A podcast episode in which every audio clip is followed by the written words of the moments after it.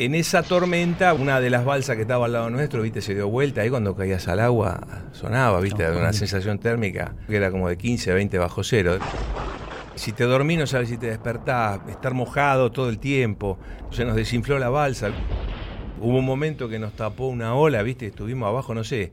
Para mí podían ser de 10 segundos a 4 horas. Tapó y no tenés sensación si va para abajo, va para arriba.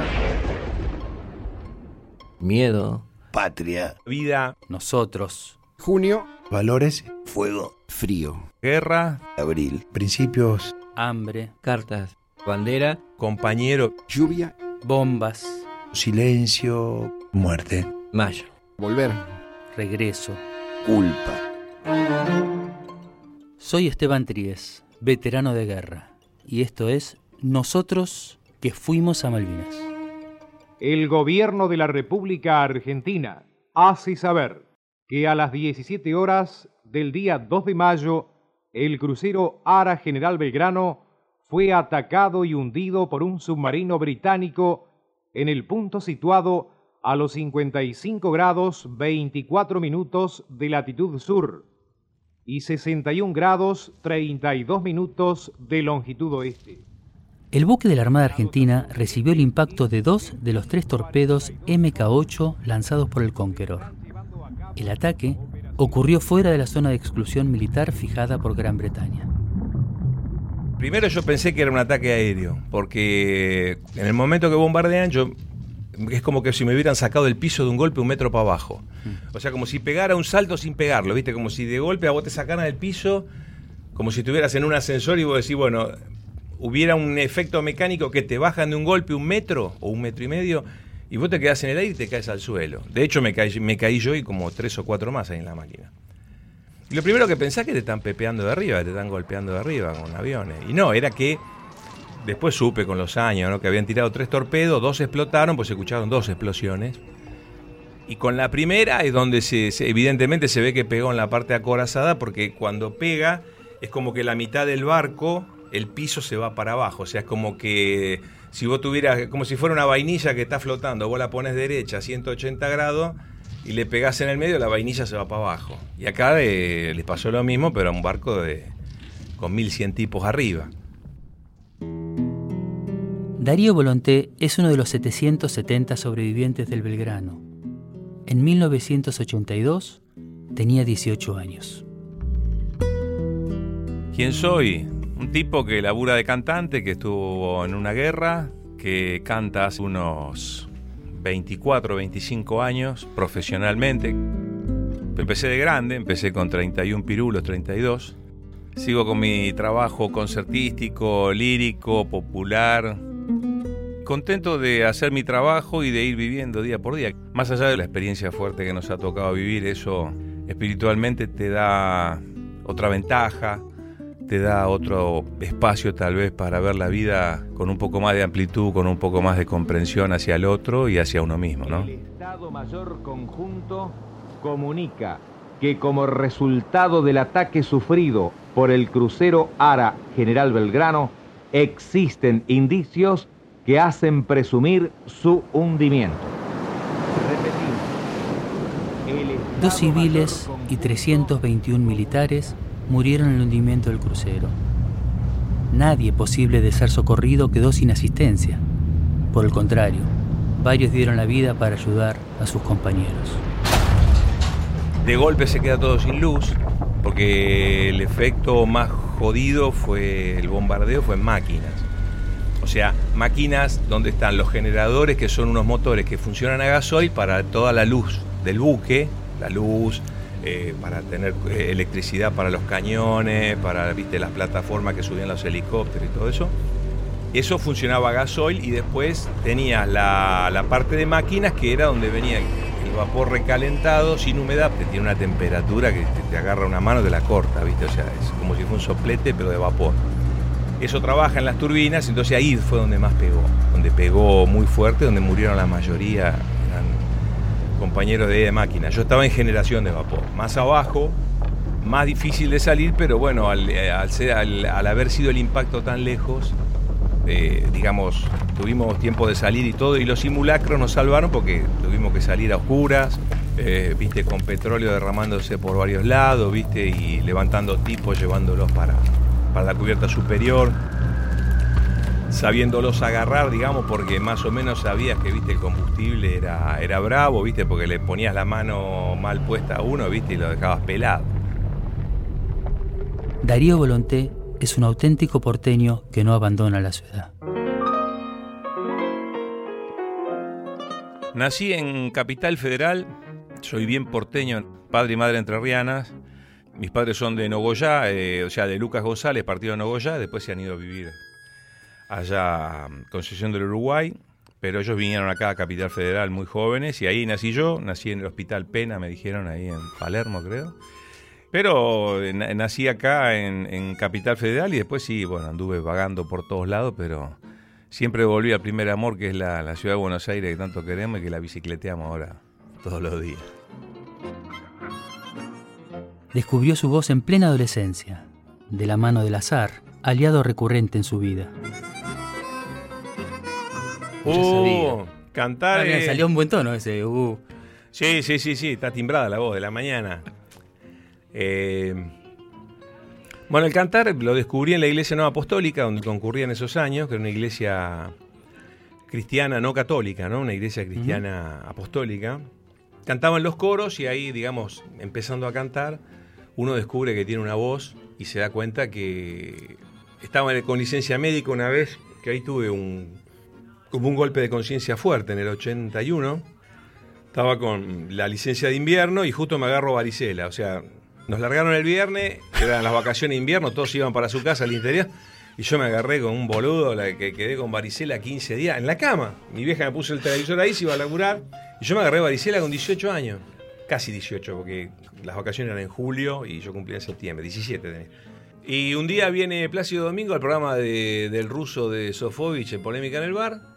Y en una de las cortinas, viste, me empieza, empieza a cantar Plácido no, no a cantar, sino ponían el disco de tango que había grabado, vino a cantar Otello acá al Colón de Verdi. Y en la cortina musical pasaban Alma de Bohemio. Entonces, claro, escuché esa voz, digo, qué lindo sería tener una voz así, ¿viste? Pero yo ya cantaba en el coro de la iglesia. Y me puse a embromar. Tenía un grabador, ¿viste? De esos que pesaban como 3 kilos, ¿viste? Que, eran a, a, cassette, ¿viste? Y puse el cassette ahí y grababa algo, ¿viste? Trataba de enganchar la nota. Digo, me sale algo parecido, ¿viste? Ahí fue donde me ofrecieron en la iglesia, eh, mitad que me ofrecí yo y mitad que me ofrecieron ellos, de cantar en, las liturgias, en los sermones. Un poco como hacen los judíos que tienen los hasanes que cantan, ¿viste? Que cantan agudísimo, incluso muchos cantantes líricos salieron de la sinagoga. Nosotros cantábamos cantos litúrgicos, ¿no? Cristianos. Y ahí empecé a cantar de solista y empecé a tener una conciencia de que uno tenía una voz.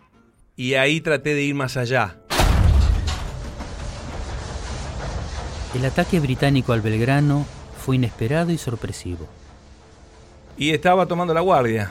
Yo estaba en la caldera ala, eh, tomaba la guardia de mi compañero, mi compañero se fue para la cantina y yo me quedé abajo.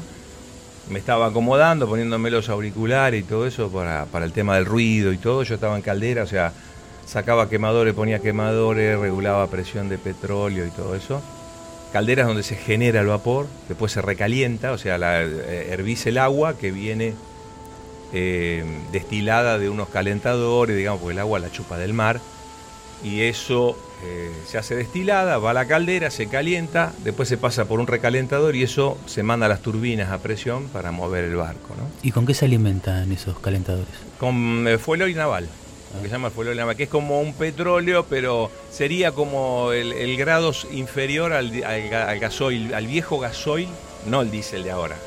El viejo gasoil, bueno, el gasoil todavía es transparente, eso es como un...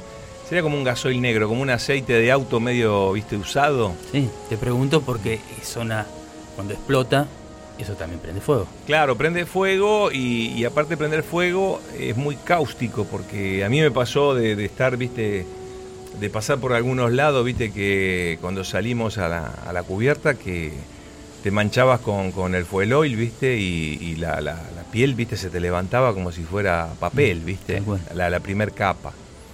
Y hubo gente que se quemó bravo, que se quemó jodida. Un paso fugaz por el secundario empujó a Darío a una travesía laboral que lo llevaría a la Armada Argentina. Elegí entrar a la Marina, sí. Entré a los 15 años. Eh, fue un poco como una cosa un poco señera en mi vida, ¿no? Eh, fueron como etapas. Eh, a los 13 años, 14, yo había alargado mm, el secundario, ahí en el barrio de Liniers, el, el, conocido Instituto San José, y para pasar a una escuela estatal, como esa era privada y ya la situación venía medio durazna a nivel económico, bueno, ya no se podía pagar la cuota. El país ahí empezaba a dejar de, ser lo que yo había conocido, ¿no? De chico, que vacaciones tres veces por año, mi vieja obrera, viste, quedó viuda muy joven con 29 pirulos y laburaba, alquilaba, ahorraba plata para comprarse un departamento, operaria, o sea, un operario, lo que yo vi, lo que hacía un operario en los años 70, lo vi yo, no me lo contó nadie. Y bueno, ahí empezó a cambiar todo y ahí entré em, a trabajar en una tornería porque había que rendir unas equivalencias para entrar a algún que había estaba el Colegio Saavedra, me acuerdo, y el Casal Calviño, que están, estar todavía seguramente, que estaban ahí en la zona entre Mataderos, Liniers. Y em, decidí, no tenía ganas de rendir las equivalencias porque yo estaba bastante adelantado con respecto a, a los colegios estatales y agarré el overol que usaba porque yo estudiaba industrial y tomé el overol y empecé a caminar. Dije, bueno, en el primer taller que, engancho me pongo a laburar. Tenía 14 años. 13 años, casi 14. Entré, me acuerdo, en un taller de chapa y pintura, con lo que me gustan los autos. Me dice, no, ya tomábamos un pibe. Digo, la puta. Y dije, bueno, eh, sigo caminando en un taller mecánico. Que después al final fui maquinista en la Marina. Y me dice, no, vos sabés que no, venite la semana que viene. Y seguí caminando y dije, bueno, la tercera la vencida, o me vuelvo a mi casa y mañana salgo otra vez. Y salí por la avenida Telier, que se llamaba, que ahora se llama Lisandro de la Torre, que nace en Rivadavia, ya por la zona de Liniers, y termina ya en Matadero, al fondo, en el mercado de Liniers. Y mm, entro a una tornería, me dice, justo me está haciendo falta uno. Y ahí entré. Me dice, ¿el overol ese? Le digo, no, porque largué la secundaria digo, quiero laburar. Bueno, y ahí entré pero me pagaban como menor de edad en esa época. O sea, tenía sus cosas buenas y sus cosas malas ese periodo, ¿no? Entonces, yo me hice oficial tornero, tenía habilidad para lo manual y eh, ya manejaba torno revólver, torno automático, los preparaba, manejaba las roscadoras, las preparaba. O sea, me hice oficial tornero en seis meses. Un oficial tornero gana muy bien, hoy día gana muy bien un tornero. Y yo cobraba el 20%, el 30%, y eso me, me hinchaba y yo sabía lo que cobraban mis compañeros, digo, pero ¿por qué no me pagan? Digo, páguenmelo negro.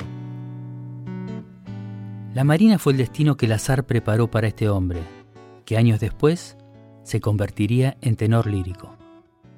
Y un día, bueno, acompaña a mi vieja que me dijo, venime a, buscar, dice que vamos a comprar algunas cosas en el mercado de Liniers, conocido que estaban todas para el colectivo, y adentro los antiguos mercados, ¿no? Estaba el pescadero, el carnicero. Y en un aviso ahí vi, joven argentino, si tenés entre 15 y 21 años y querés servir a tu país, entrar a la Armada Argentina, bla, bla, bla, bla. Y ahí fue que entré, por eso soy clase 63, por eso no somos tantos de clase 63 de los veteranos, ¿no? Incluso hubo algunos, creo que del 64 y 65, que eran las especialidades de mar, o algún cabo que entró con 14 años en la escuela, en la Sargento Cabral, y le tocó capaz que ir y y le tocó ser veterano siendo capaz que del 64, eh, eh, claro, siendo más chico. Y bueno, ahí entré en la Marina y increíblemente para lo que era mi destino, eh, elegí tres especialidades porque te daban tres especialidades. Un examen de ingreso, lo pasé el examen de ingreso, y aparte ganaba el triple de lo que ganaba en la tornería. Y aparte estudiaba, y en tres años, o dos años, depende de la carrera, me recibía. Entonces dije, bueno, me tengo que comer seis años porque a los dos años vos tenías que renovar contrato para pasar al tercero. Entonces el tercero, cuarto, quinto y sexto, que vos ya después pasabas a cabo primero o te ibas, depende de lo que quisieras, eh, ahí pasaba la... Terminaba, digamos, o continuabas la carrera. Y entré y bueno, elegí mecánico aeronáutico, maquinista y especialidad de mar, que son los que están en el puente de comando, ¿no? Y laburan, digamos, en cubierta. Y bueno, increíblemente no pasé el examen de oído, con lo que después laburé de músico, porque había un coso que te hacía, viste, con pup, pup, pup, y después escucha cuántos son, tres, y cada vez menos, y los últimos cuatro ya no escuchaba un pomo, viste, encima venía de la calle, no escuchaba nada. Y bueno, está bien. Y me dice, no, no pasa el examen, dice, va, va máquinas. Darío fue maquinista durante tres años. Estuvo en buques como la Fragata Libertad, el Muratoure y el King. En el momento de ser convocado al Belgrano, trabajaba en la reparación de la fragata. Y bueno, ahí me hice maquinista, tuve los tres años, fui escolta bandera, eh, estuve del 79, 80 y 81. Y ahí fui destinado a la Fragata Libertad. En el primer año de la Marina estuvimos embarcados en el Murature, que es un patrullero, y el King, que no sé si están en servicio todavía. Hicimos una navegación hasta La Paz, ahí en Entre Ríos, por el río, divino, una cosa de loco. Aparte una experiencia de manejar máquinas y todo eso. Y bueno, ahí fue donde me embarco en la Fragata Libertad y hicimos una navegación a Montevideo, otra navegación a Mar de Plata, después vinimos a Dique Seco porque había que empezar a reparar la fragata. Bueno, estábamos todo el día rasqueteando piedra y sacando con la zamoladora y cambiando piedra y dando, sacando todo, dejando el buque pelado. Y mm, un día llego de un fin de semana de un franco y veo la en la lista eh, Cabo Segundo, maquinista, volante, Rubén Mario. Uh, se embarca, prepara el bolso naval, el típico bolso, el tubo blanco. Prepara el bolso y no tuve, en esa época no había celulares, no había nada Llamé a la fábrica ahí para avisarle a mi vieja. Le digo, eh, me atendió una recepcionista, una telefonista muy, muy servicial. Le digo, avísele a mi mamá que yo no, vuelvo a casa hoy porque me voy para Bahía Blanca, Puerto Belgrano. Y ahí fue la cosa. Eh, nos esperó un micro ahí, un micro naval. Nos subieron arriba del, micro, nos llevaron a Constitución y de Constitución a Bahía Blanca. A Bahía Blanca, Puerto Belgrano, con otro micro.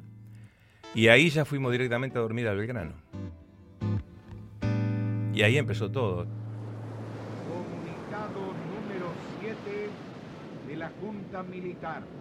Es por haberse agotado todas las instancias diplomáticas. El envío del Ara General Belgrano a Malvinas tuvo como objetivo estratégico defender la línea de la costa, vigilar los accesos a la zona de las islas desde el sur e interceptar la flota enemiga sabíamos que estábamos, o sea, ya el hecho cuando nosotros nos fuimos que nos llevaron a, Bahía Blanca ya se había, ya se había tomado las Malvinas, ¿viste?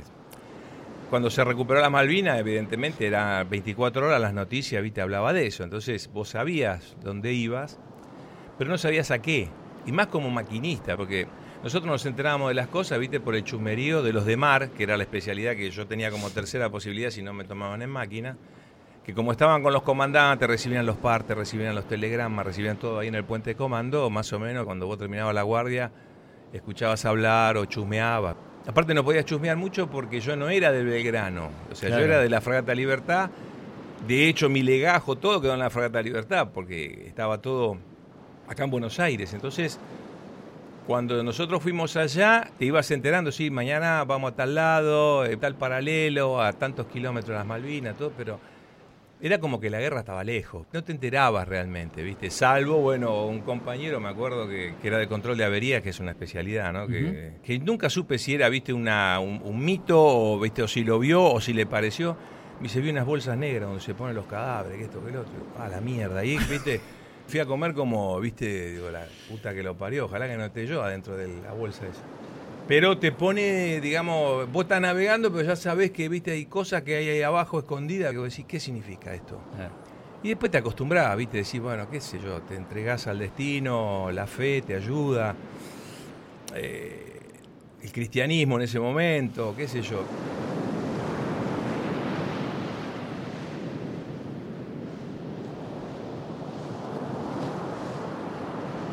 Y bueno, eh, vivirlo vivís, digamos, eso traté de llevarlo después, muchos años después, no en el momento, porque tenía 18 años, pero muchos años después traté de vivir eh, en mi vida cotidiana, trasladar eso del momento a momento. Ahí no tenés tiempo de pensar, tiempo de... Bueno, vos lo sabés. Eh, como todo surge muy rápido, vos sabés que, viste, se te está inundando el barco, tenés que sabés que otro compañero está cerrando una puerta, que está cerrando una compuerta para que, viste, no se inunde, no se inunde la cámara, se mete adentro, viste, ves tipos que se meten en las cámaras para tratar de sacar gente, viste. hubo gente que vivió realmente una parte de la guerra que yo tal vez tuve suerte de vivirla, pero gente que vivió cosas muy jodidas, viste, o sea, como toda guerra, todo lo que vivís es jodido gente que, viste, escuchó morir gente y Bueno, se nos dio vuelta una balsa durante la noche, ¿viste? Pasamos una tormenta. Yo siempre hago la idea, digamos, por si la gente no vio la película con George Clooney que se llama The Perfect Storm, la tormenta perfecta. Bueno, lo que se ve ahí es lo que uno tiene en la memoria. Incluso en algunos momentos hasta se queda corta. El Belgrano navegó varios días por las furiosas aguas del Atlántico Sur, escoltado por el destructor Ara Piedrabuena, el petrolero de IPF Puerto Rosales y el destructor Ara Buchart. Pero estuvimos, si no me acuerdo mal, cuatro o cinco días, hay que fijarse en las fechas de esa época. Hicimos una navegación, de ahí nos fuimos a, decían, a poner a punto el buque ahí a, a Ushuaia. Tuvimos una noche en Ushuaia, divino Ushuaia.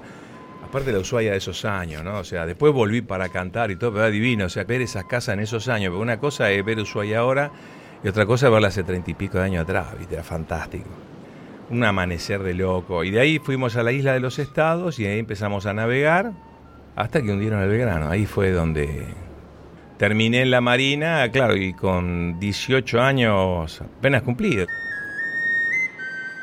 Tal como sucediera con el Belgrano, también naufragó la incursión de Darío en la marina. Yo después de eso me fui de la marina. ¿Mal? No, no, mal no. Dijiste, Mal ya no. está, ya cumplí. digamos, si uno se traslada a ese momento como en Mm. memoria eh, emotiva, no, no, no, yo sentía como que había terminado, que no le pasó a otro, otros siguieron, Sí. ¿viste? No, no, no tenía, no tenía ya ganas de seguir, había sido muy fuerte eso. Tuve los efectos normales, digamos, de cualquier posguerra, digamos, de despertarte y no sabes en dónde estás, si Mm. estás arriba del buque, si estás en Ushuaia, si estás en tu casa. Que eso después me pasó con la carrera de cantante, que a veces estás en una gira y estás durmiendo en Junín, te despertás y yo estoy en Junín o estaba en Tandil, ¿viste? Te pasa eso. O eso le pasa a los viajantes, me han dicho mucho, ¿viste? Que los viajantes de comercio que van capaz que tres pueblos en un día, que están medio pegados. Y un poco pasaba eso al principio, pero... ¿Cómo decir? Yo mm, tuve la suerte, digamos, de volver y como que metí la prueba para adelante. Por lo menos yo personalmente, la, la, la Marina a mí me dio una, un cierto marco, una cierta contención y no sé cómo se vivió en el resto de la Marina el tema del conflicto de Malvinas. Darío retomó la travesía laboral con su regreso a Buenos Aires, finalizada la guerra. Tenía una idea en un momento de hacer una tornería, pero viste, necesitaba mucha guita. Fabriqué muñecos, fabriqué juguetes. Tengo varios oficios, porque soy juguetero, soy costurero de juguetes, soy overlockista, soy rectista, o sea, te puedo hacer una remera. Zafamos con vos. Me, me arreglo bastante bien, soy maestro pizzero. Vera dijo, a este, a este me lo llevo. Este, este es negocio. Empecé a hacer de todo, después terminé recalando en el flete, que fue el último laburo que hice antes de cantar. Como que me reconecté con el tema Malvinas cuando empecé a cantar. Venían veteranos de todos lados, ¿viste? Y sabían que yo era veterano de guerra. Entonces, es como un tema que empecé a darle mucho valor a los treinta y pico de años. No es que antes no le daba valor, eh, y eso también me dio mucha inquietud espiritual, porque había cierta parte de las escrituras que no me dejaban conforme, viste, en el sentido de gracias a Dios te salvaste. Y bueno, pero gracias a Dios, ¿cuántos murieron? No está Dios. Gracias a Dios estás sano. Bueno, gracias a Dios hay otro que se amasijaron. Y ahí traté de ir más allá de lo que estaba escrito. Empecé a bucear un poco más la Tse, algo de Confucio, Ramana Maharshi, el orientalismo en ese sentido, lo que se llama el Advaita o, la no dualidad, lo que hablamos de lo sublime, ¿no? O sea, eh, o lo que se llama, lo que se dice de un gurú, un maestro que es el que tiene luz y sombra. De eso tiene que conocer las dos cosas. Si es todo luz, es como escribir en un pizarrón blanco con tiza blanca. Todo luz, eh, no hay un contraste. El contraste yo lo viví. Viví tragedia, como hemos vivido todos los veteranos. Entonces, la no dualidad, la historia de la vida, la muerte, por qué a veces muere quien no tiene que morir, entre comillas, o se salva quien no se tiene que salvar. Ahí traté de empezar a buscarle ciertas respuestas, que no es que las haya encontrado, pero las buceé por otro lado y esa inquietud es como que se fue evaporando y me dio más asentamiento y más aplomo en el momento presente, valorar la vida a rajatabla, cada cosa es importante. De acá me escapo, eh, viste, y bueno, de acá yo sé que tengo que llevar al colegio a mi hija y antes si me puedo hacer una escapada acá por Guerrina en la pizzería me voy a comer dos porciones de pizza, eso es tan importante cómo prepararme para el concierto de mañana. O sea, todo es importante. La fama es puro cuento. Decir, bueno, haces un laburo, bueno, es más expuesto, pero es un laburo. Y tan importante como cualquier otro laburo, porque en fondo somos todos engranajes y ninguno es indispensable. Hay una frase del, del o del no esfuerzo, digamos, ¿no? del taoísmo que dice, el otro siempre es más fuerte. Entonces ya te quitas la mochila. Y bueno, tratemos de vivir lo mejor que podamos, ¿viste? El mate, si es amargo, bueno, aprovecharlo bien amargo. Cuando se lavó, cambiar la hierba y bueno, y seguir para adelante.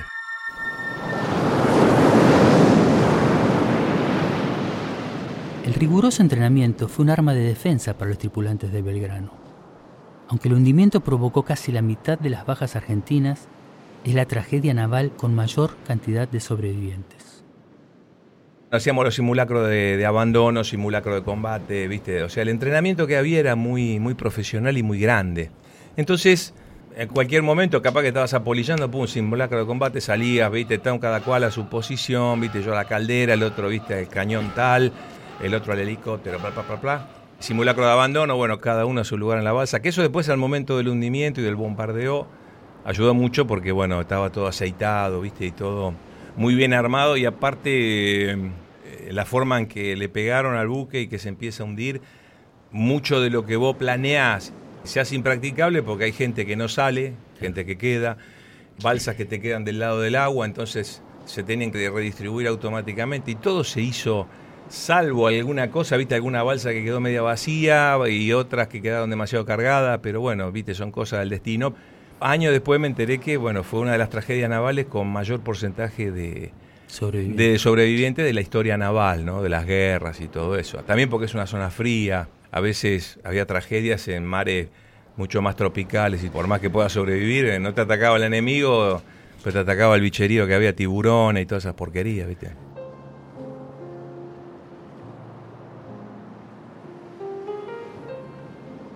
El Ara General Belgrano tenía 72 balsas salvavidas. Los heridos fueron los primeros en ser trasladados a ellas. Nosotros tuvimos suerte, éramos, yo no me acuerdo bien, pero éramos 22 o 24 y la balsa era para 15. Por eso muchas balsas que se dieron vuelta eran balsas que, claro, como habían fallecido algunos tripulantes, ponerle que la balsa tenía que ser de 15 y subieron 5. Y ahí, viste, cuando te pega el baile la ola, tenés más posibilidad de darte vuelta porque es como pasar una bañadera, ¿viste? Una ruedita de goma, vos la llenás de caramelo, para dar la vuelta es más difícil que una que le pones dos o tres caramelos. Y acá lo mismo, ¿viste? Es una cuestión física, una cuestión geométrica dentro de la balsa. Sin alternativas, el capitán de navío Héctor Bonzo dio la orden que ningún marino desearía dar jamás, abandonar el buque. Hay otros compañeros, viste, que vivieron cosas mucho más bravas en el sentido humano, viste, en el sentido de tragedia, en el sentido de... Yo tuve la suerte, digamos, de decir, bueno, salimos, vi gente quemada, vi gente hecha bolsa, viste, y por lo menos tuve la suerte, digamos, de, bueno, me tiré, había que acertar a la balsa, porque la balsa se estaba moviendo, no había forma de, de acertarla.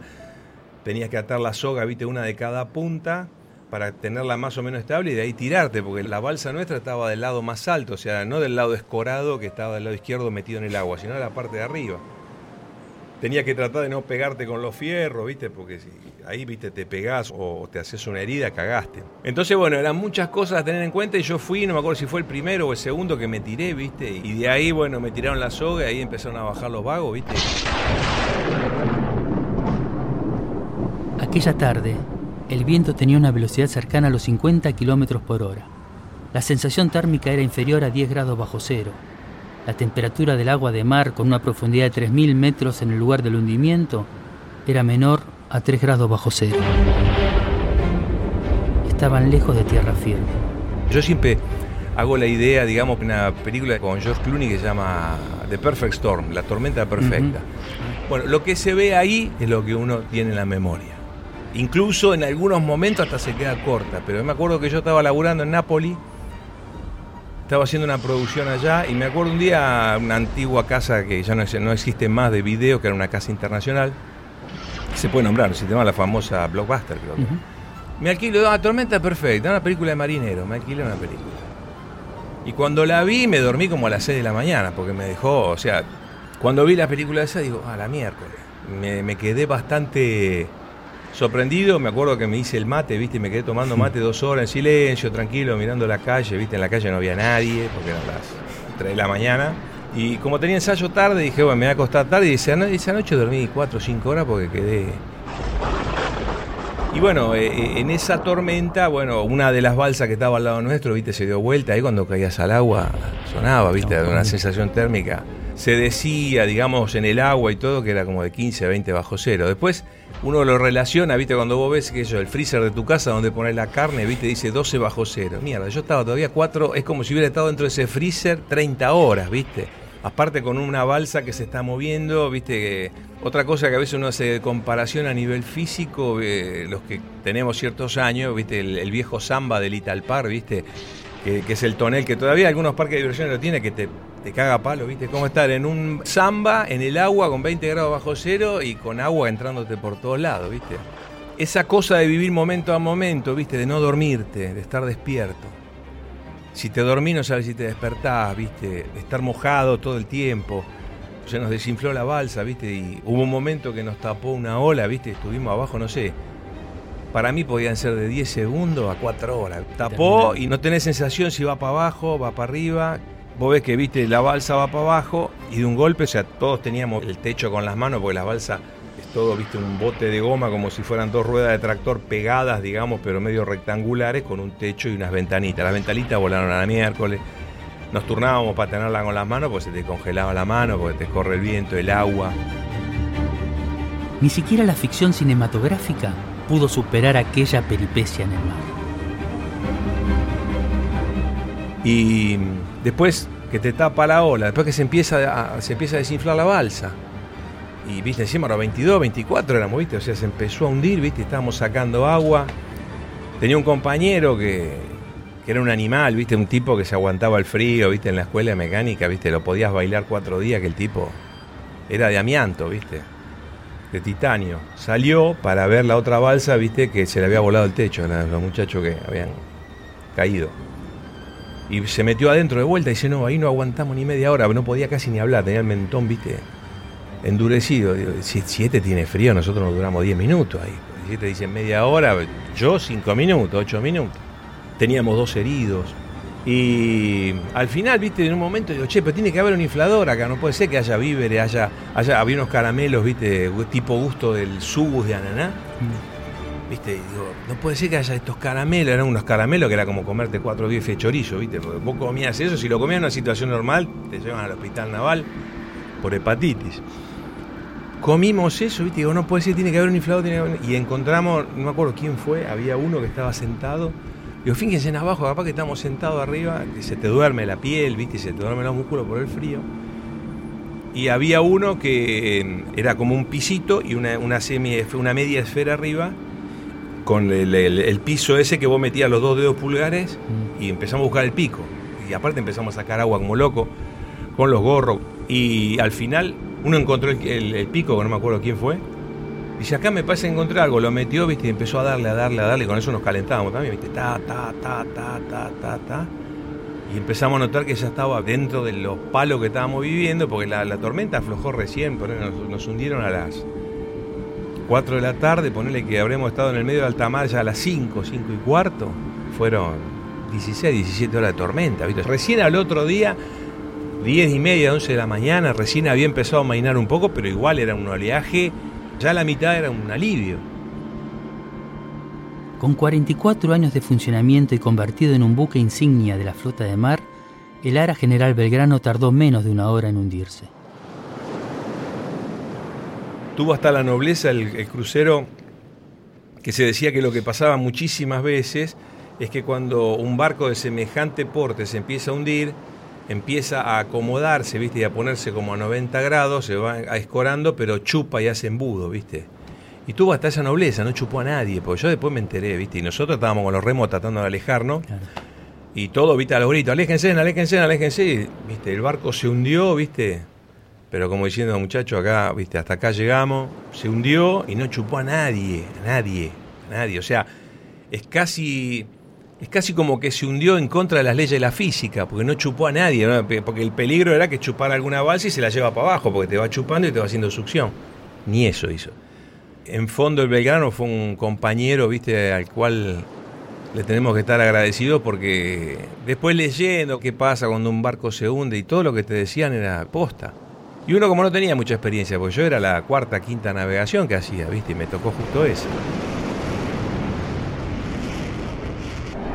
Y tipo al mediodía, no me acuerdo en qué horario, hay un momento que uno de los muchachos tira con una pistola esa de bengala, pasan unos aviones que nunca supe si eran de la Fuerza Aérea o de Aviación o naval. aviación naval, que pasaron y uno de los muchachos sacó la cabeza, porque yo estaba más tirado al medio, en ese momento, digamos, porque nos íbamos como cambiando de lugar, y dice, nos hizo señal de luces, y ahí era como que ya, decís, bueno, tenemos que aguantar, ni sabíamos quién nos venía a rescatar, no sabés nada. El Estado Mayor Conjunto comunica que un avión naval que sobrevolaba la zona donde fue atacado el crucero Ara General Belgrano avistó varias balsas salvavidas. Unidades de la Armada se dirigen al lugar para rescatar a los náufragos. Y como a las nueve, nueve y pico de la noche, yo estuve, me acuerdo, 29 horas y media. Por reloj hubo gente que estuvo más, gente que estuvo menos, gente que estuvo 40 y pico de horas. Y apareció el, aviso Gurruchaga, que todavía es el día de hoy la, la sensación que tenía cuando vi el aviso Gurruchaga, era como que me estaba llegando un Sheraton de siete estrellas de, de Dubai. Yo dije, tenemos que aguantar acá, queda poco, ¿viste? Y ya, cuando veía las luces, ponele que estaba, qué sé yo, a 500 metros, te ibas acercando, te ibas acercando y decís, bueno, ya está, ya estamos, ya estamos, ya estamos. Pero desde el momento que está el avión, ¿viste? Que vos decís, le acerté a la balsa, pude llegar hasta la cubierta, me tiré y no me caía al agua, me tapó y salimos. O sea, la habíamos zafado toda, después encontramos el inflador. El herido llegó bien, tenemos dos heridos, un quemado y un- un lastimado, un lesionado fuerte. Y bueno, llegamos hasta acá, ya cuando vimos el barco, Pepe, Pepe, Pepe, Comunica que hasta el momento han sido rescatados 680 tripulantes del crucero Ara General Belgrano. Unidades de la Armada continúan con las tareas de rescate de personal que se encuentra en embarcaciones localizadas en la zona. Y me acuerdo que llegamos y bueno, habían tirado como una red de la que vos te ibas trepando, te enganchaban con una soga, viste, y empezamos a subir. Y ahí sí, viste, ¿cómo decir? Ahí te das cuenta de la dimensión a nivel espiritual y humano que tiene una situación tan trágica como esa, en el sentido de cuando vimos el, buque, que ya empezamos a ver la luz, viste, de lejos, bueno, a remar, a remar, a remar, acercarse, viste, una soga fue enganchando a la otra, viste, una balsa fue enganchando a la otra. Y de ahí, bueno, abordamos y nos, fue, nos llevaron a Ushuaia, de Ushuaia en avión a Bahía Blanca y de Bahía Blanca en un charter, viste, vol- volviendo para Buenos Aires.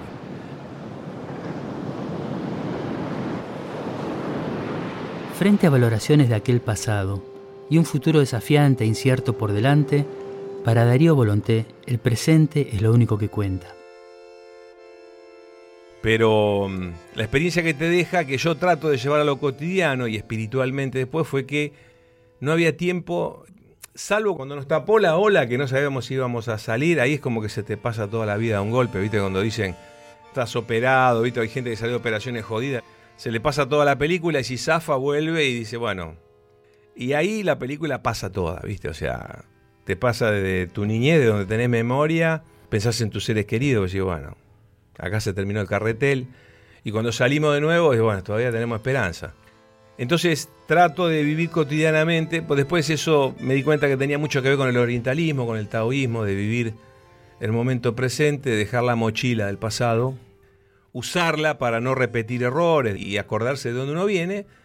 Y el futuro, bueno, no preocuparse en el sentido de decir, bueno, tratar de hacer lo mejor posible, pero lo que vale es el momento. Y uno se salva en esas situaciones porque uno piensa en el momento, no hay, no hay posibilidad de decir, eh, ¿qué voy a hacer mañana? Y cuando estemos arriba del barco, ¿habrá algo para comer? No, pues primero salvate.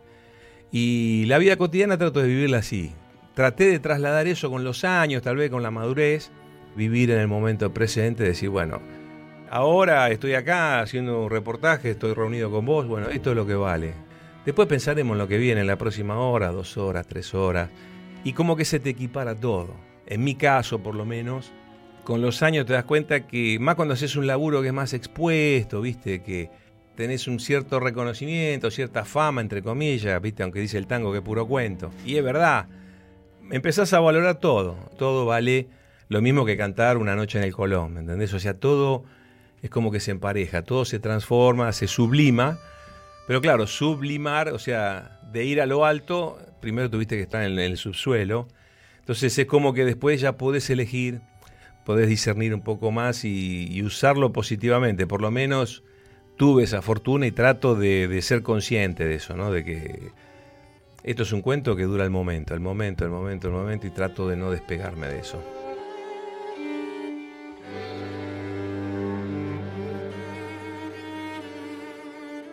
Ya en tierra firme, dos inmigrantes serán una influencia importante para Darío y su voz. Después conocí a José Crea, que fue mi maestro, que había sido pastor de la iglesia muchos años, barítono, gran barítono del Teatro Colón durante treinta y pico, casi cuarenta años. Y me fui a probar con él y le digo, me gustaría que me escuche, ¿viste? Era amigo él de, mi familia. Y en ese momento, bueno, me dice, mira, tenés una voz de calidad, se cuenta que tenés un billete de lotería en la mano, te puede dar 10 pesos, 20 pesos o 1000 pesos. Me acuerdo como si fuera hoy. ¿Cuántos años tenías? Ya había vuelto de la guerra yo. Mm. Tendría 18, 19 años, 20 años, por ahí. Las palabras de él, viste, un típico calabrés, también era un veterano de guerra, tenía esquirlas de bomba en el cuello, en la cabeza, en el cerebro. Me enteré por el hijo, porque yo no sabía qué había hecho en la guerra, nunca le había preguntado, y él era motociclista, era mensajero. Entonces andaba con la moto pasando por el medio de los tiros, ¿viste? Y entre medio sí, explotaban bombas y el tipo si se quedaba con la moto lo hacían puré. Y dale, dale, dale, y después se curaba donde llegaba, ¿viste? Primero creo que vino el hermano, que era escultor, y después creo que vino él. O vino él y después el hermano que era escultor. Después vino una hermana de él. Él tuvo incluso una pequeña industria metalúrgica. Había varios paralelos entre él y yo, increíble, ¿no? Y el tipo, digamos, comprendía mucho mi situación porque, bueno, él estuvo cuatro años arriba de una moto, ¿viste? Y con esquirla de bomba por toda la, en el medio de la bomba. Y al final, bueno, él vino para acá, dio el examen en el Teatro Colón, viste, había estudiado en Italia, en el Conservatorio Rossini de Pésaro, y ahí empezó. Y, ese mensaje de él, de un tipo laburante, inmigrante, que vino con una mano atrás y otra adelante, vivía en Temperley. Siempre me puso los pies sobre el piso, viste, decía, bueno, veamos hasta dónde llegamos, probemos suerte. Y otro que, increíblemente, un gallego también, que vino con una mano atrás y otra adelante, que era fletero, compañero mío, que yo ya estudiaba canto él le llamaba la atención porque estábamos en una agencia en Caballito, ahí en el pasaje Colpayo. Tenía dos camionetas, tenía, viste, su casita, tenía otra casita que él alquilaba, un tipo que se había roto el alma laburando mucho. Y típica voz de la experiencia, viste, le digo, no, voy a estudiar canto. ¿Qué canto? Le digo, lírico, para cantar ópera, zarzuela. Dije zarzuela porque gallego para que la identifique más. Me dice, ¿se come de eso? Digo, y sí, si a uno le va bien, hágalo en serio entonces. Tac. Chao. O sea, se juntó con lo de Crea, hágalo en serio. Yo lo hacía en serio, pero lo hice más serio todavía. Serio en el sentido de, de meterle hasta ver hasta dónde llegaba. Porque si usted se está yendo, dice a las 4 de acá, podría agarrar uno o dos viajes más. Mm. O un viaje más, o una mudanza, y era plata, porque cuatro mudanzas que vos te podían salir o tres, al final del mes hacía una diferencia a nivel de guita. Y el tipo me dice, hágalo en serio, métale, métale en serio. Y bueno, yo ya estudiaba canto, estudié técnica con CREA, muchos años vocalizando, practicaba con la iglesia también.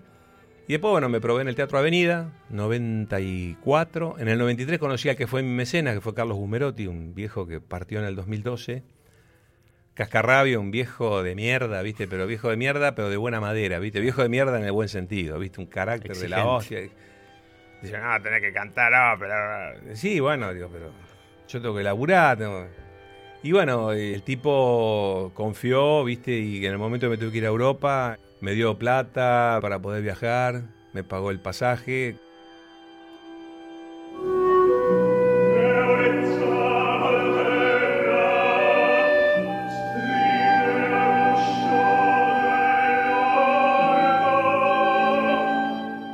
Y así llegó a los escenarios internacionales.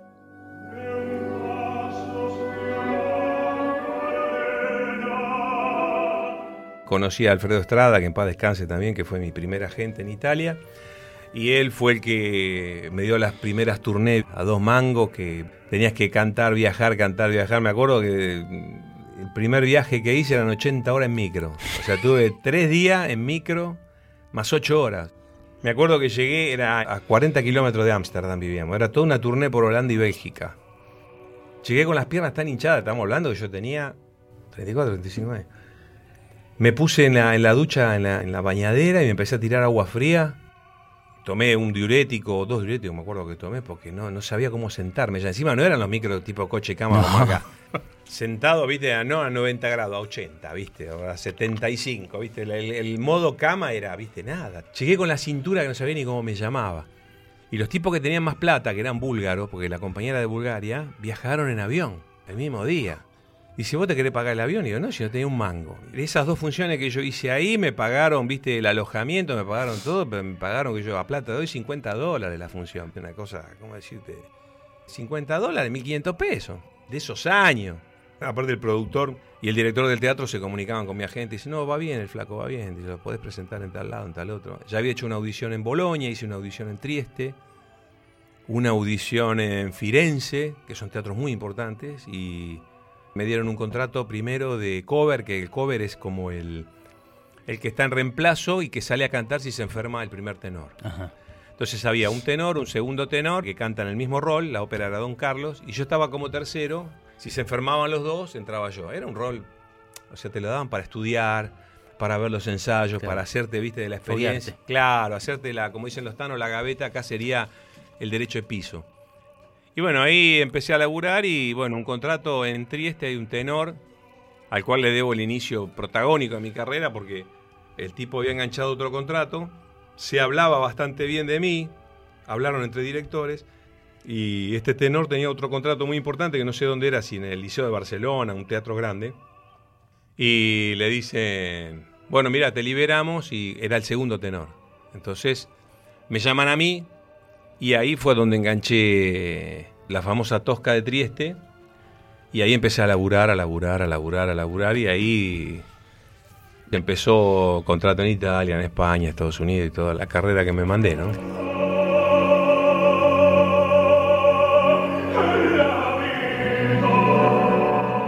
Darío compartió escenario con Plácido Domingo, el verdadero responsable de que el mundo conozca su talento. Canté con Plácido ¿Le Domingo. contaste que fue No, no, tu- vos sabés que no le llegué a contar, porque yo lo tuve como director de orquesta. Una vez que fui en el 2009, fui a cantar Turandot, que es una ópera de Puccini, a, a Washington. Él dirigía la ópera de Washington y de Los Ángeles. Y había una función, eh, que no me acuerdo si era en Baltimore, que era como un teatro que cuando Washington hacía alguna producción, agregaron una función más, pero sin ropa, era versión de concierto. ¿viste? Ibas con el frac, cantabas. Y la dirigía Plácido. Claro, imagínate, yo ya lo conocía a él porque una vez había audicionado para él acá en el Colón en el 98, yo ya estaba laburando. Había hecho ya cuatro o cinco contratos afuera. Me no, es interesante, interesante. Aparte siempre está con una energía, ¿viste? Tiene 77 años, está cantando todavía, canta de barítono, ¿viste? Bajo un registro, pero sigue cantando. Se tira por el piso el tipo, ¿viste? Se arrastra, canta, ¿viste? Si tiene que actuar, cantar cabeza abajo, canta el tipo. Y me dice, no, no, no, seguí, seguí para adelante, porque mi agente, Pupi, lo representa a él en Latinoamérica. Entonces fue un espaldarazo enorme y cuando fui a cantar con él, dice, tantos años, Darío, ¿cómo andas? ¿Todo bien? ¿Viste? Aparte él es de saludar, me regaló una partitura firmada por él, es un tipo muy, muy caballero español, muy buena persona y grandísimo artista. Pero nunca le pude contar esa anécdota de haber empezado a cantar o descubrir la voz por esa famosa frase. Peregrino y soñador, cantar. ¿Viste? No, no se lo pude decir, alguna vez se lo vamos a decir, ¿viste? Era un disco de tango, justamente. Por eso después lo puse en el disco que hice con la banda, el 14, puse Alma de Bohemio justamente por él. Por la experiencia que tuve con él, ¿viste? O sea, para mí fue una persona señera en el sentido del cantante que se toma el trabajo con entusiasmo, con ganas, no tanta responsabilidad. El cantante lírico normalmente siempre tiene como un peso, viste, también te tenés que cuidar, es, un- es una de las profesiones de más estrés que existe. Yo no lo sabía, me enteré años después, pero siempre está entre el neurocirujano, el piloto de pruebas, los cardiocirujanos, viste, y está el cantante lírico. Siempre está entre la segunda, tercera. Porque cualquier cosa que le pasa al físico, lo primero que se enferma es la voz. Yo ahora tengo un pequeño estado gripal. La voz está al pelo, pero porque ya profesionalmente la tengo como entrenada, digamos, pero qué sé yo, te agarra algo en el hígado, algo en el estómago, eh, un dolor de espalda, lo que sea, la voz es lo primero que lo siente. Imagínate cuando tenés que cantar 3, 4 horas y pitar como loco, sin micrófono y con una orquesta. Entonces, es un laburo que después con los años uno como ya se proyectó mentalmente y decir, bueno, yo, viste, tengo que dar una imagen de seriedad, tengo que ser profesional y tengo que meter para adelante. La gente viene a escuchar una voz cultivada y bueno, démosle eso. Chao. Nada de, viste, ay no, que poneme esto acá, poneme allá, que, mm, ah, que la voz, es que sí, que no, no, viste. Y Plácido tiene mucho eso, viste, que Plácido es un entusiasta completo, es un atleta vocal el tipo, viste, le gusta, y mucho, así ha sido Pavarotti, muchísimos cantantes de los cuales uno toma ejemplo. Pero él tiene esa cosa española, esa sangre, viste, de gallego, cabezadura, que es muy ejemplar en ese sentido, como todos los cantantes españoles, viste. La fe ayuda, entregarse al destino, tomar la guerra como una experiencia espiritual, pensamientos de un sobreviviente.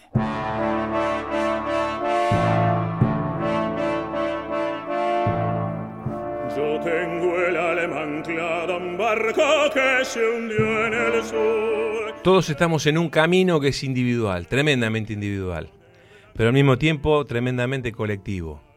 Somos independientes, pero al mismo tiempo somos interdependientes. Qué sé yo, cotidianamente, así como digo de que uno trata de valorar todas las cosas que tiene al lado, escuché hace poco una persona que estaba hablando por televisión, valorar es darle valor de oro a las cosas. Adorar sería como dorar, darle oro, darle brillo a las cosas. Cuando se viven malos momentos o momentos que son tal vez no tan positivos, más turbulentos, bueno, darse cuenta de que solamente hay un solo espíritu que gobierna todo, es lo que yo creo, y del cual todos salimos y al cual todos tenemos que volver. Se dice que eso que se trata de definir con palabras no se lo puede definir con palabras, sino tratar de experimentarlo. Yo estoy en ese camino y trato de vivir esa vida lo más simple que pueda. Para mí, Dios, la existencia está en todo eso. Y con los años traté de ver que hasta en el mal, a veces en esa sombra, es la que uno, si la sabe tomar, la luz florece y uno conoce el contraste y después elige su propio camino, ¿no? Tratar de sublimar todas las cosas, valorarlas, quererlas. En las islas del sur, nuestra bandera sobre el cielo